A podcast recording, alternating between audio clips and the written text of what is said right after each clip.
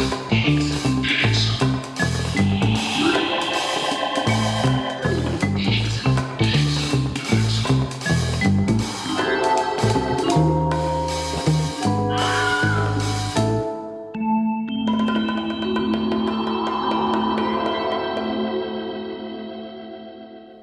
Herzlich willkommen zu unserem Krimi-Podcast Episode 8.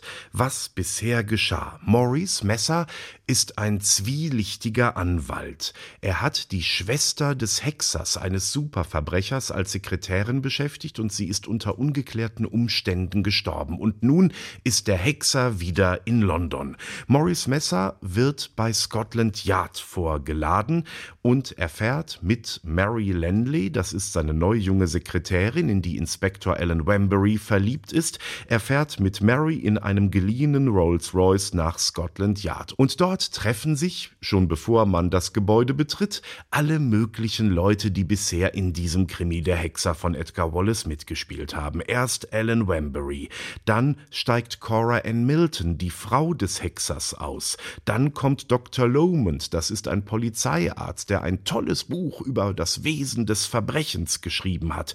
Dann kommt der arrogante und spöttische Hauptinspektor Bliss, der irgendwie auf eigene Faust ermittelt und auch eine seltsame Rolle spielt. Und dann der Einbrecher Sam Hackett, der einzige Mensch, der den Hexer ohne Maske gesehen hat. Denn der Hexer ist ein Mann der tausend Masken. Er wird verhört, unter anderem auch vom Oberboss von Scotland Yard, Oberst Walford. Aber als Sam Hackett erfährt, dass der Hexer lebt, hat er plötzlich Angst, auch nur irgendwas zu sagen und haut so schnell wieder ab, wie es geht. Und nun kommt Maurice Messer ins Vernehmungszimmer. Und hier geht es weiter. Es liest Hannah Wert.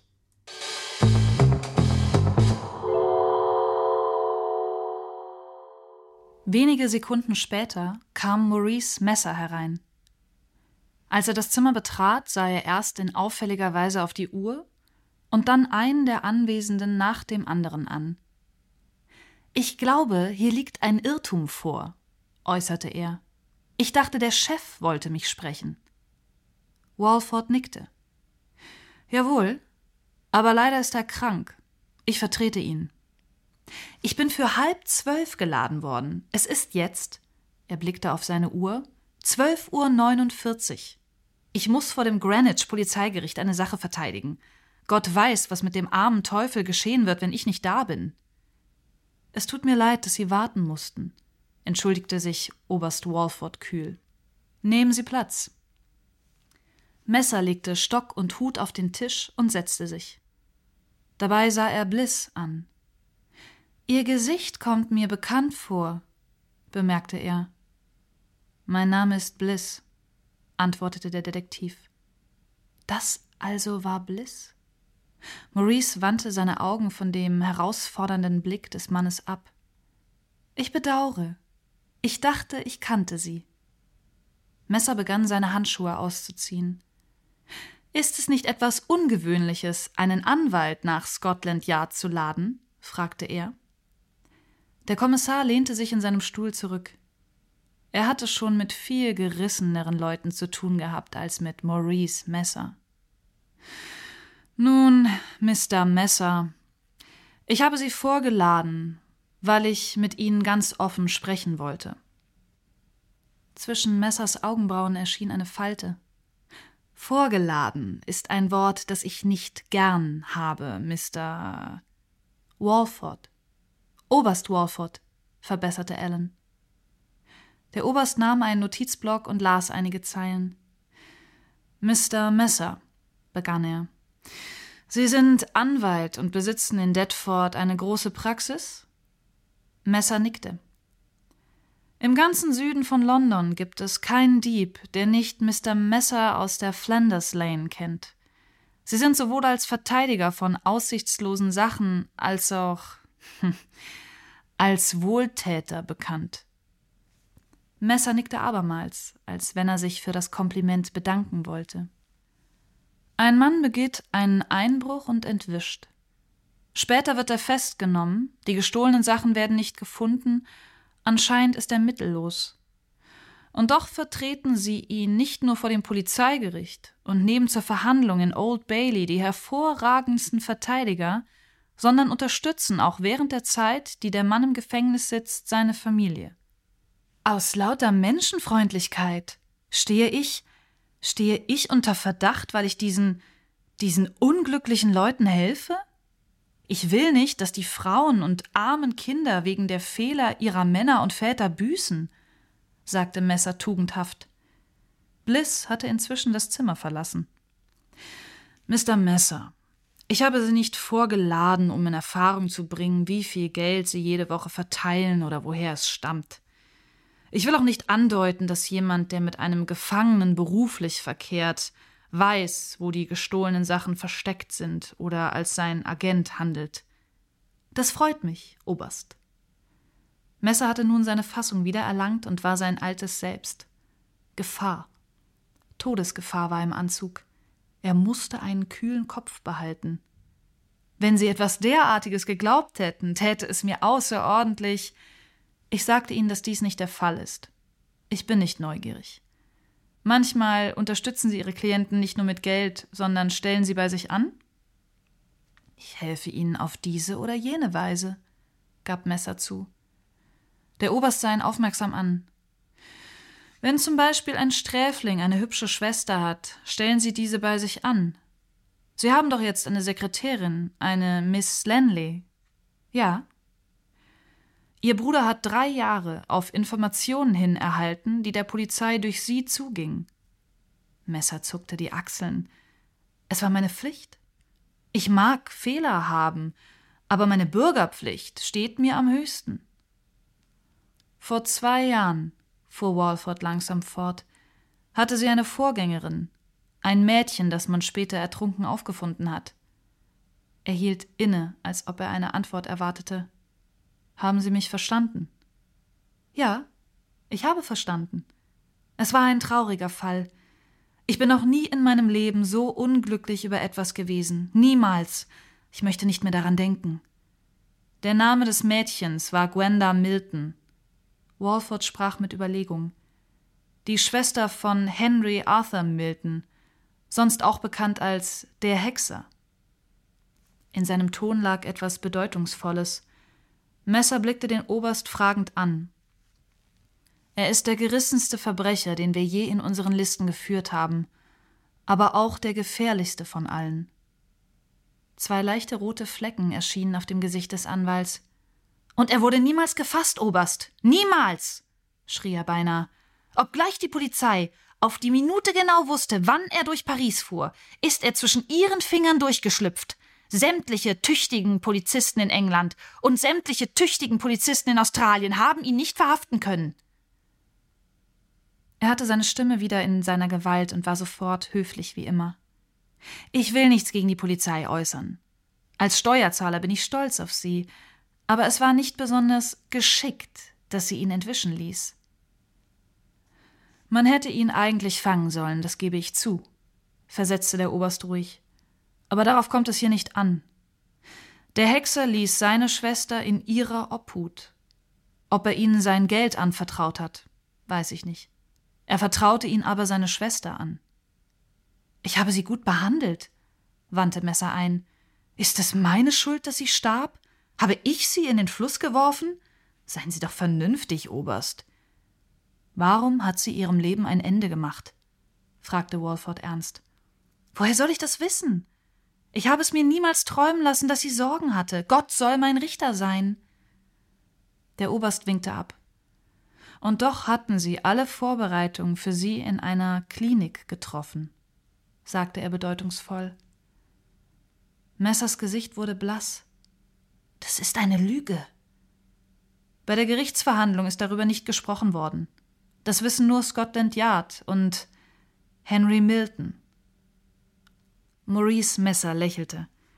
Wie kann er es wissen, da er tot ist? Er starb in Australien. Es trat eine Pause ein, und dann sagte Walford Der Hexer ist am Leben. Er ist hier. Messer sprang auf. Sogar seine Lippen waren weiß. Der Hexer ist hier? Ist das Ihr Ernst? Der Kommissar nickte. Das kann unmöglich wahr sein. Er würde es nicht wagen, hierher zu kommen. Der Hexer! Sie scherzen, Oberst. Er ist hier. Ich habe sie hergebeten, um sie zu warnen. Warum mich warnen?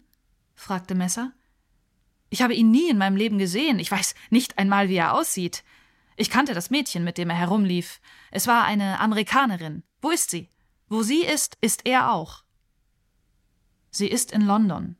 Im Augenblick in diesem Gebäude. Messers Augen öffneten sich weit. Hier? Der Hexer würde es nicht wagen. Dann fuhr er plötzlich mit großer Heftigkeit fort.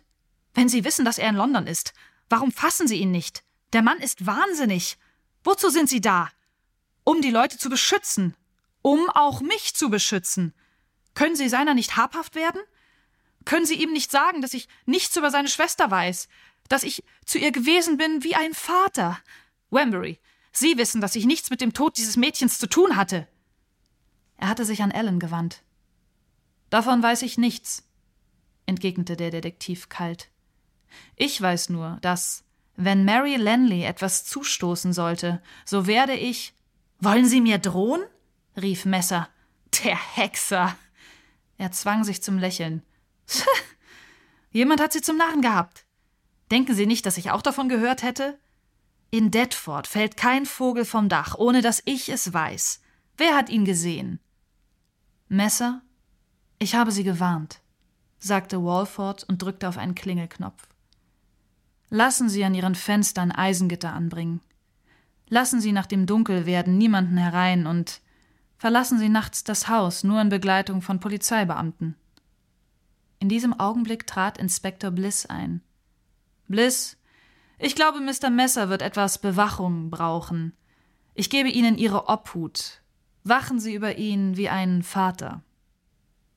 Die dunklen Augen des Detektivs schauten den Anwalt an, als er sich erhob.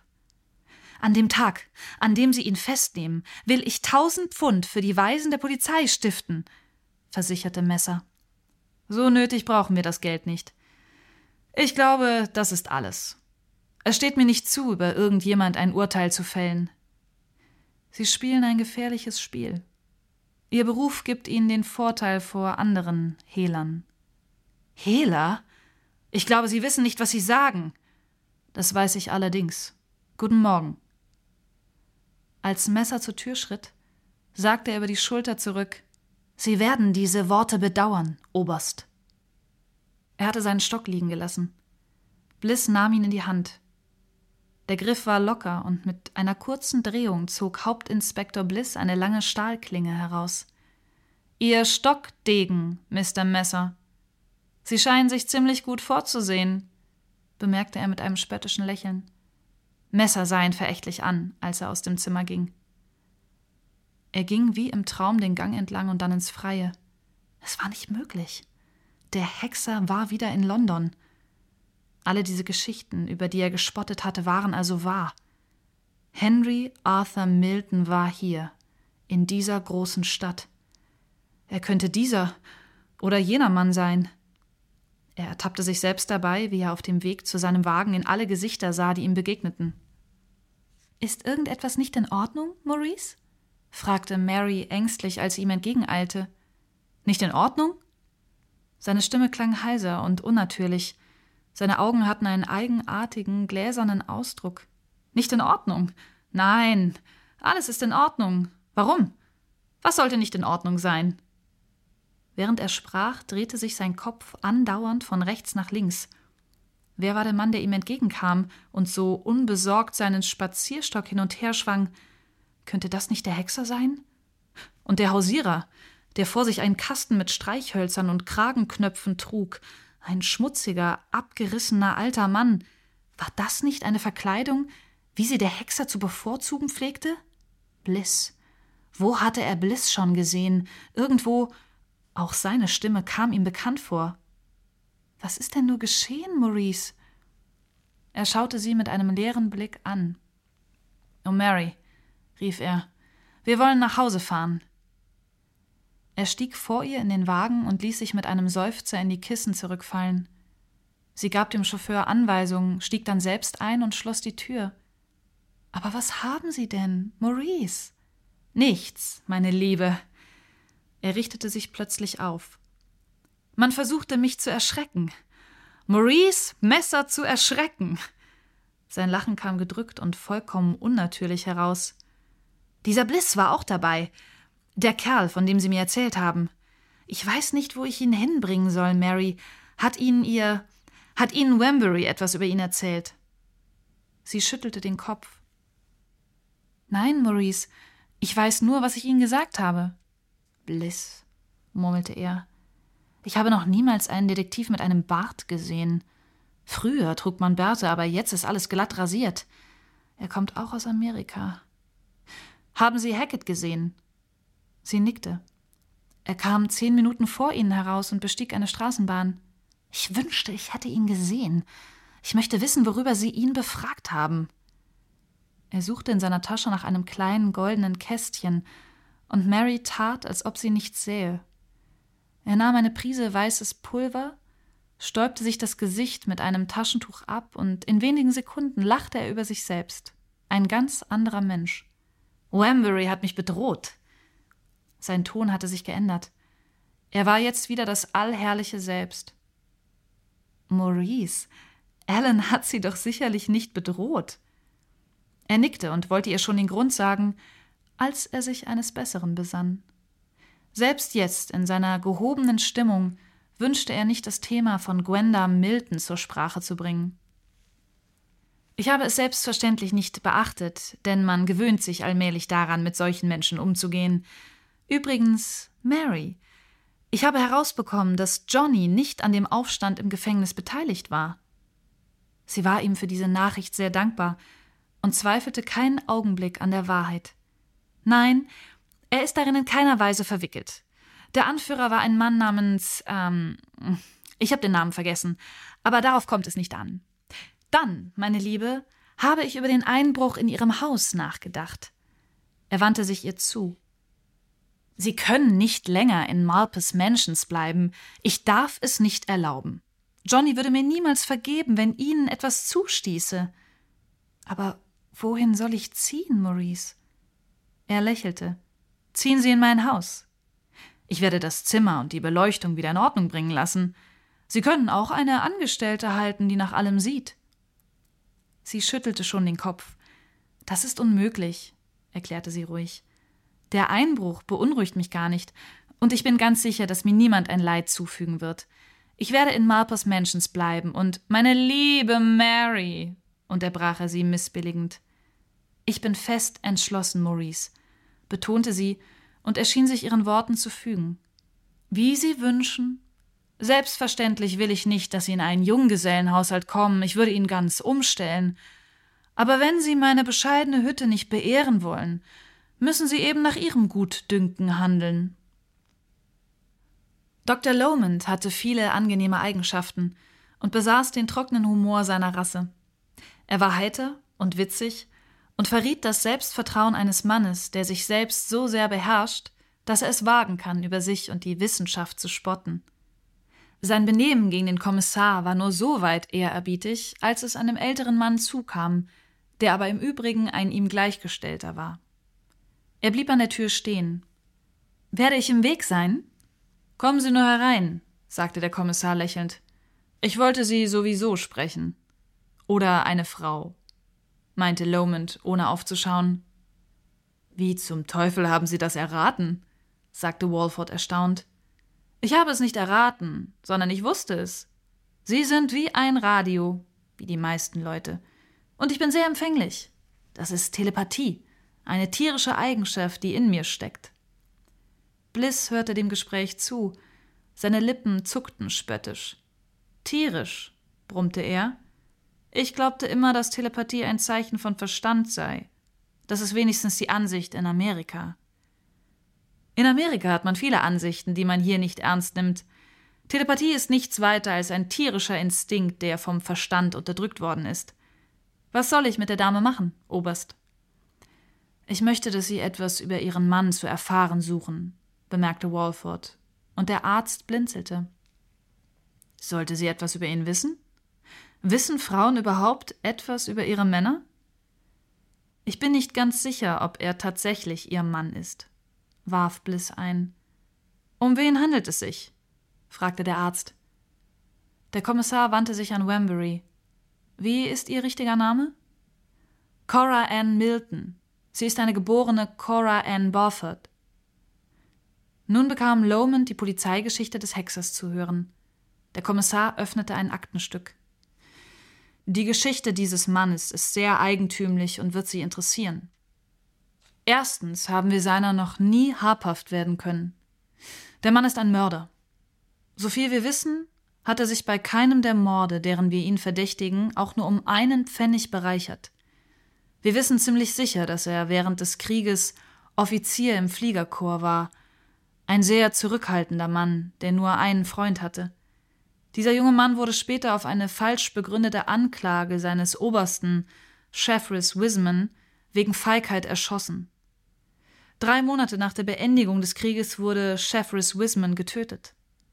Wir haben den Verdacht, wissen es sogar ganz sicher, dass der Hexer der Mörder war. Er verschwand, sobald der Waffenstillstand unterzeichnet war, und nahm nicht einmal sein Entlassungsgeld in Empfang. Er hatte die Annahme jeder Auszeichnung, die ihm angeboten wurde, verweigert, fuhr Walford fort. Er ist auf keiner Fotografie seines Truppenteils zu finden. Wir haben nur eine Handzeichnung von ihm, die ein Steward auf einem Dampfer, der zwischen Seattle und Vancouver verkehrt, von ihm gemacht hat. Auf diesem Schiff wurde Milton getraut. Getraut? Auf diesem Schiff war ein Mädchen, das aus den Vereinigten Staaten geflüchtet war. Sie hatte in irgendeinem verrufenen Tanzlokal in Seattle einen Mann erschossen, der sie beleidigt hatte. Sie muss Milton anvertraut haben, dass sie in Vancouver verhaftet werden würde, denn er überredete einen Geistlichen, der an Bord des Schiffes war, sie zu trauen. Dadurch wurde sie britische Staatsangehörige und umging die Auslieferungsgesetze, fuhr er fort. Es war eine Sache, die an Don Quixote erinnert. Wenn das Publikum wüsste, dass dieser Mann in England ist, würde uns das viele Unannehmlichkeiten bereiten, meinte der Oberst. Er hat sicherlich den alten Oberzon ermordet, der eine südafrikanische Agentur sehr zweifelhaften Charakters hatte, auch Attermann, der berüchtigte Halsabschneider, ist sein Opfer. Übrigens war Messer im Haus, als der Mord begangen wurde. Der Mörder verfolgte eine gewisse Methode bei jedem Verbrechen. Als er nach der Attermann-Sache fliehen musste, ließ er seine Schwester in der Obhut Messers zurück. Er wusste es nicht, dass Messer uns Nachrichten über seine Bewegungen zugehen ließ. Und Messer, ein Schuft, der er ist. Er zuckte mit den Achseln. Der Hexer weiß es? Lomond rückte seinen Stuhl näher zum Schreibtisch. Erzählen Sie weiter, das ist sehr interessant. Wir wissen, dass er vor acht Monaten in Australien war. Nach unseren Informationen soll er jetzt in England sein, und wenn das zutrifft, ist er nur aus einem Grund zurückgekehrt, um auf seine eigene Art und Weise mit Messer abzurechnen. Messer war sein Anwalt und trat immer mit Gwenda Milton zusammen auf. Sie sagten, Sie hätten ein Bild von ihm? Der Kommissar reichte ihm eine Bleistiftzeichnung, und der Arzt rief erstaunt aus Sie scherzen wohl. Den Mann kenne ich doch. Was? rief der andere ungläubig. Ich kenne diesen kleinen komischen Bart, das abgemagerte Gesicht und die hübschen Augen. Sie kennen ihn? Das kann kaum möglich sein, meinte Wembury. Ich will nicht sagen, dass ich ihn kenne, aber ich bin ihm begegnet. Wo? In London? Loman schüttelte den Kopf. Nein, ich habe diesen Mann vor acht Monaten in Port Said getroffen, als ich mich dort bei meiner Rückkehr von Bombay aufhielt. Ich war in einem der Hotels abgestiegen und hörte, dass in einer der schmutzigsten Karawansereien im eingeborenen Viertel ein armer Europäer sehr krank da niederlag. Ich ging selbstverständlich hin und fand einen sehr kranken Mann vor. Ich glaube, er lag im Sterben. Er zeigte auf das Bild. Das war dieser Mann. Sind Sie sich dessen sicher? fragte Walford. Kein Mann der Wissenschaft ist sich irgendeiner Sache sicher. Er war von einem australischen Schiff an Land gekommen. Das ist unser Mann, rief Wembury aus. Ist er wieder gesund geworden? Ich weiß es nicht, antwortete Lomond. Als ich ihn sah, war er im Fieberwahn. Da habe ich auch den Namen Cora Ann gehört. Ich habe ihn zweimal besucht. Das dritte Mal, als ich hinkam, sagte mir die Frau, der die Karawanserei gehörte, dass er während der Nacht verschwunden sei. Gott weiß, was mit ihm geschehen ist. Wahrscheinlich ist er in den Suezkanal gefallen und ertrunken. Könnte das der Hexer gewesen sein? Nein, das ist unmöglich. Der Kommissar schaute nochmals auf die Zeichnung. Es scheint beinahe so. Ich glaube nicht, dass er tot ist. Sie können uns hier helfen, Doktor. Wenn es eine Person gibt, die weiß, wo der Hexer ist, dann ist es Mrs. Milton. Cora Ann? Doktor, ich möchte, dass Sie mit dieser Frau sprechen. Holen Sie sie herauf, Inspektor. Als sich die Tür hinter Wembury schloss, zog er noch ein Papier aus dem Aktenstück. Hier habe ich die Städte, die sie auf ihren Reisen berührt hat, soweit wir dies feststellen konnten. Sie kehrte vor drei Monaten mit einem britischen Pass zurück und ist im Malton Hotel abgestiegen. Lomond setzte seine Augengläser auf und las. Sie kam auf dem Landweg von Genua. Sagten Sie, mit einem britischen Pass? Ist sie verheiratet? Darüber herrscht kein Zweifel. Er hat sie auf dem Schiff geheiratet, aber sie waren nur eine Woche zusammen. Eine Woche. Also kann sie in ihn immer noch verliebt sein, bemerkte Lomond zynisch. Wenn mein Freund in Ägypten der Hexer ist, weiß ich ziemlich viel über diese Frau. Er sprach im Fieberwahn sehr viel, und mir fallen jetzt einige Sachen ein, die er sagte. Lassen Sie mich mal nachdenken. Cora Ann. Er drehte sich plötzlich um. Orchideen. Jetzt habe ich's. Soweit der Hexer und nun geht es weiter mit der Lebensgeschichte von Edgar Wallace. Er hat sein erstes Buch angekündigt, Die vier Gerechten. Er hat es sogar geschrieben und es ist spannend und die Leute kaufen es. Aber es gibt ein riesiges Problem. Er hatte ein Preisausschreiben gemacht. 1000 Pfund für denjenigen, der es schafft herauszufinden und vorher zu raten, wie wird der englische Premierminister umgebracht, trotz großer Sicherheitsvorkehrungen. Edgar Wallace hat gedacht, niemand findet das raus. Haha, von wegen. Einige Leute haben es rausgekriegt und wollen nun 1000 Pfund Belohnung. Das war damals unfassbar viel Geld und Edgar Wallace hat es nicht. Er läuft zu dem Herausgeber der Zeitung, für die er arbeitet und sagt, Entschuldigung, das fällt auch auf euch zurück. Ich bin doch bekannt als eurer Mitarbeiter. Ihr müsst mir helfen. Und der Herausgeber sagt, okay. Einmal machen wir das mit ganz großem Zähneknirschen, aber dann bist du mein Leibeigener. Ich schicke dich durch die Welt. Du fährst zu allen Krisengebieten, die es gibt, und es ist egal, wo du vom Pferd fällst und wo du in der Wüste fast verdurstest. Du gehst überall hin und berichtest mir, was passiert.